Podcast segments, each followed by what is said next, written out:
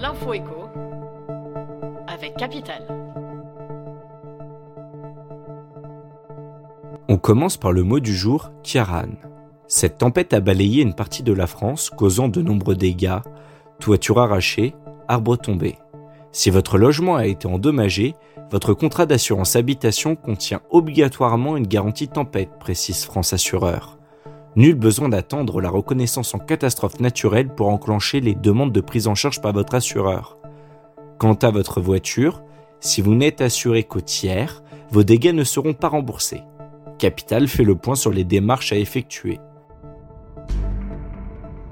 On enchaîne par une mauvaise nouvelle. La prime exceptionnelle versée aux fonctionnaires pour préserver leur pouvoir d'achat de l'inflation ne sera que facultative pour les agents territoriaux.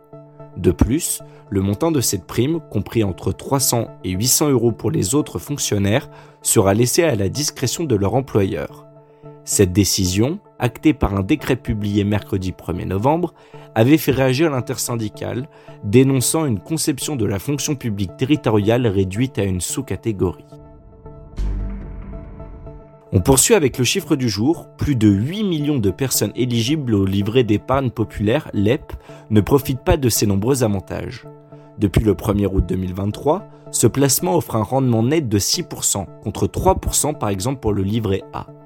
Si le LEP a connu une popularité grandissante ces derniers mois, le non-recours à ce produit reste cependant élevé.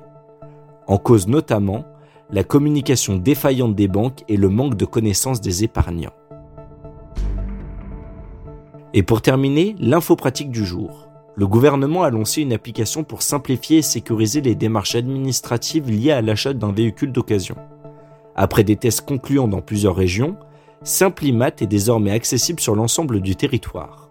Officielle, gratuite et sécurisée, cette application permet de réaliser la session administrative du véhicule et d'effectuer la demande de la nouvelle carte grise en une dizaine de minutes.